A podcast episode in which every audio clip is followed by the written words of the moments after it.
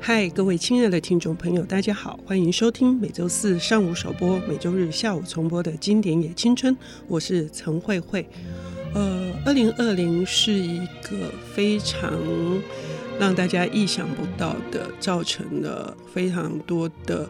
我们承受不起的各种事件的一年。那虽然尾声将近，可是我们也不知道这个未来的尽头在哪里。在这样的情形之下，我们今天要推荐一本对我以及对讲者来说都是非常重要的一本经典著作。我们今天邀请到的领读人是香港的作家，也是著名的电影编剧。他在香港成长，现在在台湾的北艺大、台北艺术大学的电影创作学系担任客座副教授。那么，他作为一个作家的作品，在一九九七年的《十香记》是我们当时的文青必读的一本作品。哈，我也非常期待陈慧老师他在接下来能够也在台湾有新的著作出版。我们要欢迎陈慧老师，你好。你好，谢谢你，薇薇姐。哎，你叫我慧慧姐，真不敢当哦。没有，就是我谢谢你给我这样的一个机会，嗯，来谈我们都喜欢的事情。是，对，呃，这本书是我们其实谈过卡缪的《异乡人》哈，嗯，但是呃，那个是他荒谬时期的代表作，嗯，可是这本书是跟我们现在息息相关的。鼠疫哈，有也译成瘟疫，也译成黑死病哈，呃，是他反抗时期很重要的作品。对，陈慧老师为什么会挑这本书？嗯、呃，其实我觉得看经典，嗯，蛮有趣的。嗯、就是很多时候，就是写些经典，我们在看的时候，写写一些经典的人，他们已经不在。嗯，然后呢，一个时代也跟我们有一个很大的一个距离，然后看的时候就乖乖把它看完。然后是呃好，我看完了，然后也可能去看一些相关的，一些就是其他人在写这一本书是怎么样怎么样，都会去看。然后就是嗯好，我看了，我知道你要说什么，也可以了解，就是卡缪就是在一个他经过了见证了嘛，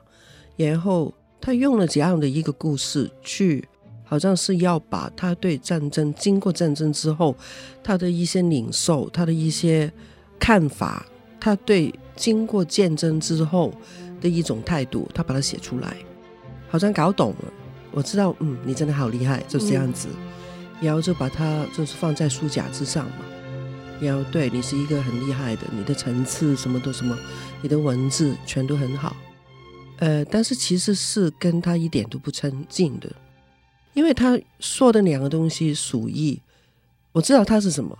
但是他从来不在我们生活里面。嗯，然后战争也是蛮遥远的，就是是历史里边的东西，是新闻里边的东西，是跟我是很不真实的。嗯，我可以知道，我可以明白，但是其实我不懂。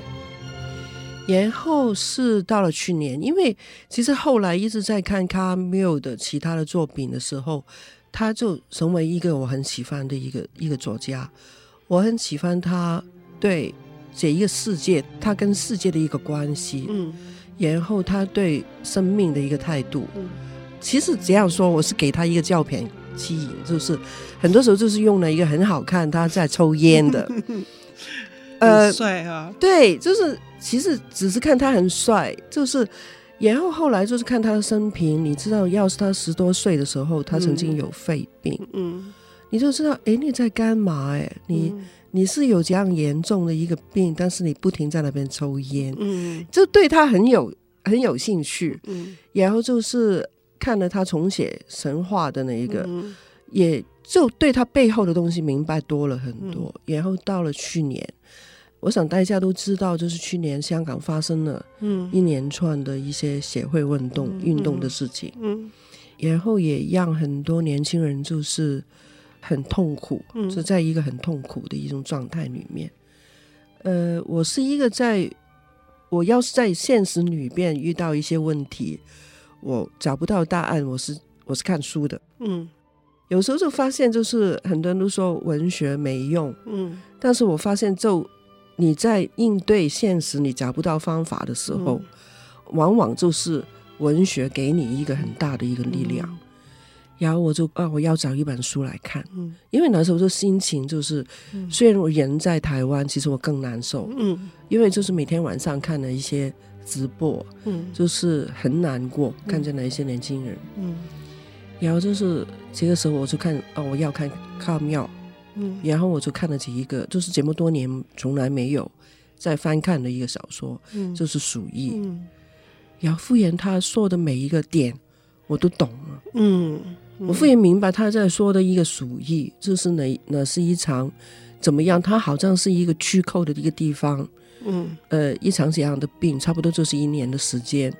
然后人怎么样去应对这样的事情，怎么样出来一个人，他的价值在什么地方？嗯，我敷衍在就在一个很现实，让我很煎熬的一种状态里面，我敷衍搞懂了，嗯，他在说的是一个怎么样的事情，嗯，然后他的文字也在这样的一种状态里面，嗯，给了我一个很大的一个。安慰吧，是这样说嘛。嗯，嗯，然后他就是让我发现了一个他文字的一个力量，他写一个小小说的力量，是比他只是说这样的一场疫症多很多。嗯，说到他的文字的力量哈，他跟异乡人非常的不同哈。就是异乡人虽然也是一种置身事外的，然后一种很。扩大强调那个人如果没有目标，活着没有一个目的的那种虚无感或者是荒谬感。可是《鼠疫》这本书，它有一点像是就是见证，所以是纪实，所以它非常非常的非常不一样。嗯，因为好像就是刚好也是这半年的事情嘛。嗯，就是出来一个书，就是寻找异乡人是。对，就是一个很厉害的一个文学报道，嗯嗯嗯、就把卡缪写异乡人的整个过程，嗯、然后代下就了解很多。其实他就在一个见证的前期，嗯，就是他完全是一种战争的一个状态写，嗯，异乡人，嗯、然后反而就是鼠疫是有一点不一样，是他是经过了整个，嗯、所以也就明白他为什么是。他不是写人怎么样去对抗一个疫症，嗯，而是人跟人之间人的状态，嗯，我觉得他写的特别好，是他写人的状态，嗯，在这样的一个非常时期，嗯，就是好像你的直观，你的你跟人的关系什么都破坏掉了，嗯，然后那是一种怎么样的状态？你要怎么样把自己重生的？就是你要。记得自己是一个怎么样的人，你要怎么样从里面找到一个自己的方向，这一个反而是比异乡人多很多。嗯，因为毕竟主述者是我们，我们后来才知道哈，就是他是。很冷静的在叙述说，面对这种不停数量增加的死亡人数，嗯、然后民众一开始觉得这件事情很快会过去，然后觉得乐观，觉得麻木，对，麻木不仁。然后可是事情非但没有他们想象的说，等到天气一冷就可以控制，就整个都失控了。对，然后这是我觉得最。就是这么多年，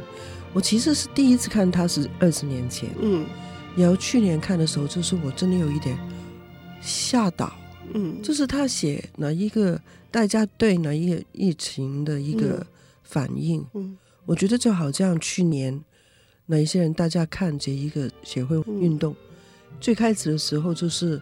好像只是哪一些人他们的事情吧，嗯，嗯，好像跟。其他人没有关系的，嗯嗯嗯，只是他们，是他们跟我们之间，然后渐渐的，就是这一个事情，就把那一个他们跟我们，嗯，就把它无掉了，嗯，就是每一个人，然后就是你在小说里边，你看见每一个人都卷进里面去，嗯嗯嗯，然后就是有一些，当然就是我觉得他超厉害，就是。他写方谬还是超厉害。嗯嗯、他在书小说的开始的时候，有一个人他不是要自杀嘛？嗯嗯，然后把他救回来。是，对，反而就是你觉得一个解一个是，他好像要死，非死不可。嗯，嗯但是反而就是这一个一层来了，反而让他有一种好像鱼鱼得水，嗯、因为他是一个走私的人嘛，嗯、就是安排走私这样子，反而好，就是大家都好，终于把就是这一个疫情可以过去了，大家都可以回到一个正常的时候，嗯、反而这一个人就疯掉。嗯，我觉得这一个人还是超荒谬的。嗯嗯，嗯然后其实我觉得他在整个事情里边，他强调一个就是你要知道你要经历的是什么。嗯。你知道你经历的是什么吗？嗯嗯、然后你记得一些什么？嗯，然后他很强调一个，就是没有一个人是可以经过这样的事情，然后你还是原来的那一个人。嗯嗯，嗯这一个是我觉得就对，让我好像是抓住一种看法，就是让我怎么样在去年看着香港经过这一些事情的时候，我可以有一些就是。好像背后找到一些支持，这样子。嗯，我们刚刚已经听到陈慧老师在表达卡缪所说的鼠疫这件事情，其实不是单一的，就是是疫病而已，包括一些重大的灾害是人为的或者是天然的，都是我们抵抗不了，不知从什么时候会突然降下来的。呃，我们不知道该怎么面对。可是呢，这本书还有更多的值得我们探讨的地方。我们要休息一下，等一下回来。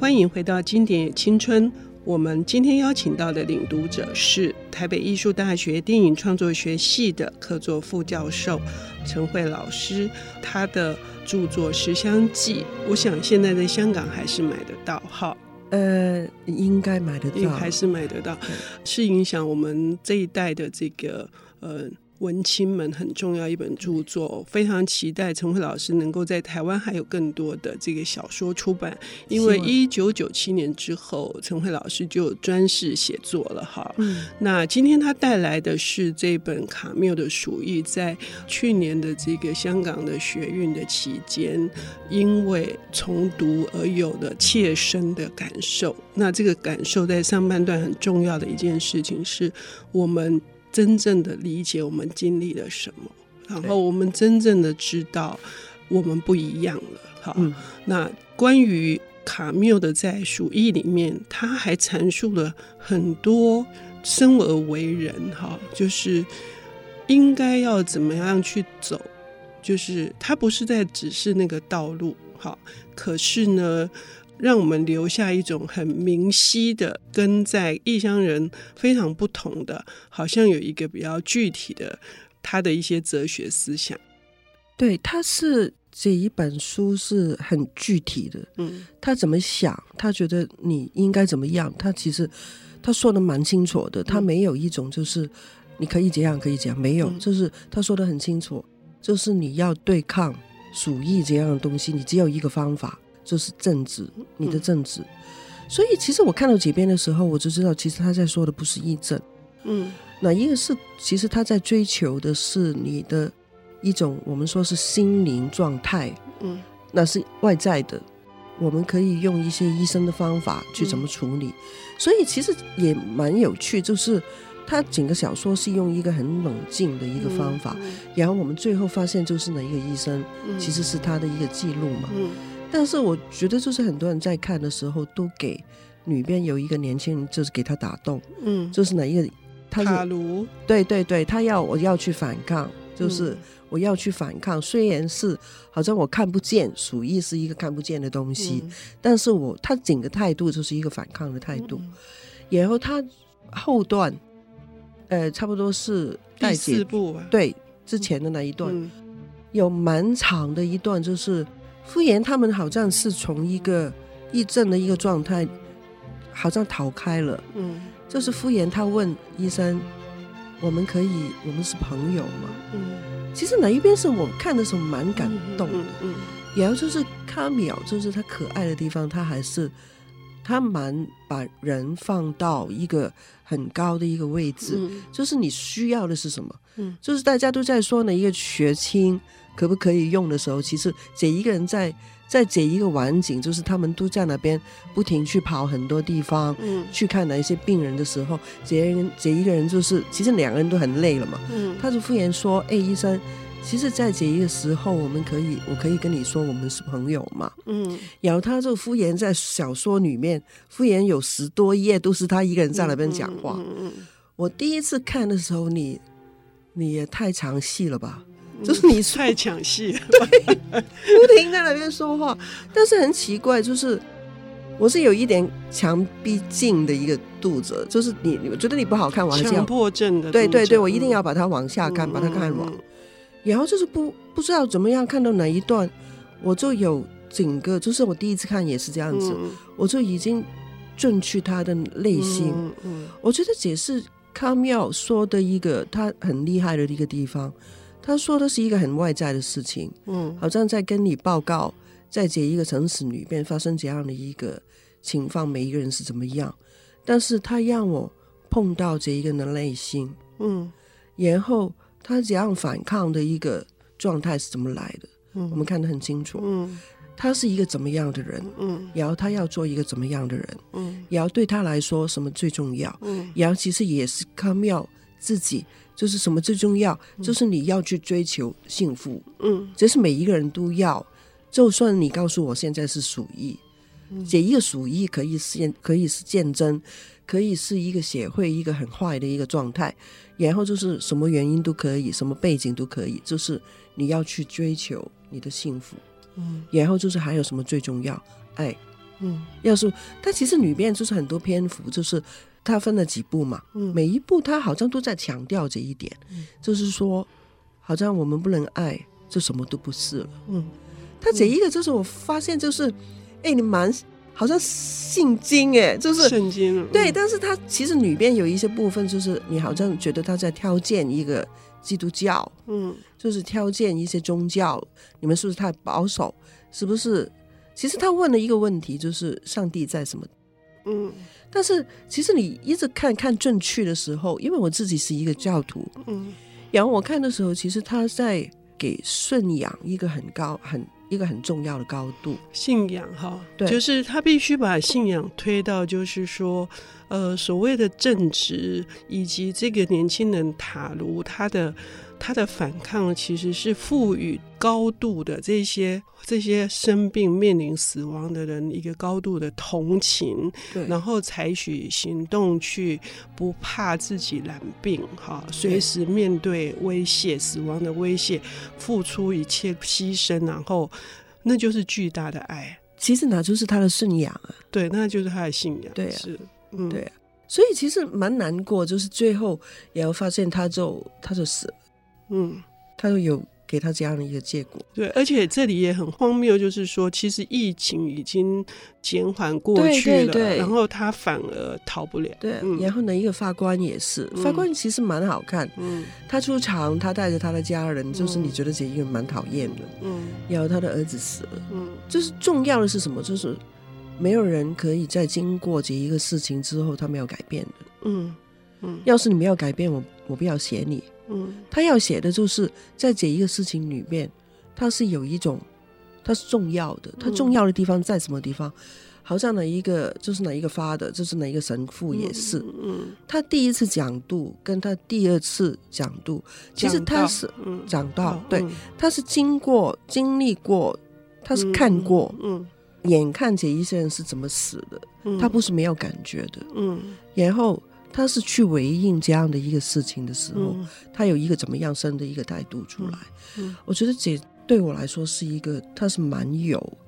力量的一个东西，非常有力量哈。我自己在重读的时候太年轻了，我这次重读的那个感动，跟陈慧老师的感动的强度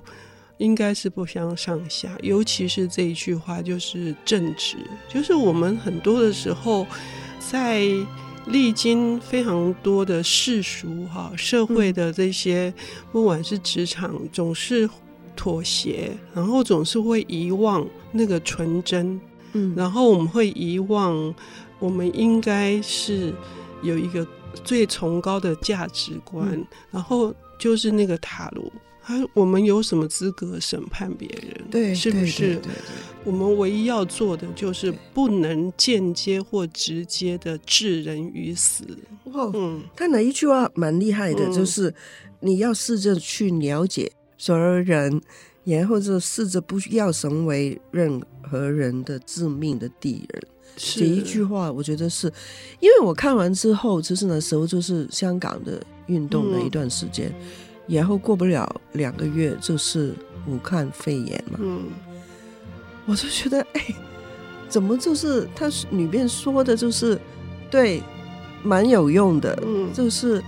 好像我们刚面对疫情的时候，然后呃，就是中央指挥的那边关于口罩，关于我们要怎么样做隔离的事情，然后就是也有很多其他的。就是很多，就是你知道，就是很多小道消息什么什么。小道消息，对，对，也有很多人就是乱七八糟说很多话，嗯，嗯，然后你就知道，就是诶，在怎样的时间里边，真的只有一个静止是静止，对，对，嗯，才是应付这一些事情，嗯，最好的方法，嗯嗯，然后也是就是你不要与人为敌，嗯。嗯，就是这样子。这个世界就是这样。如果我们每一个人都不可能预测我们什么时候会面对这些重大的灾厄，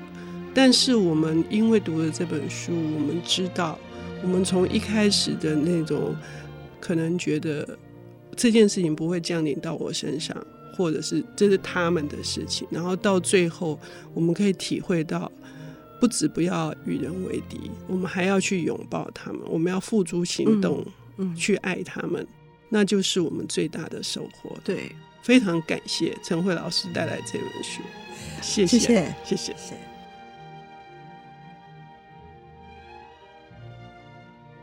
本节目由 IC 之音与瑞木读墨电子书联合制播，经典也青春与您分享跨越时空的智慧饗宴。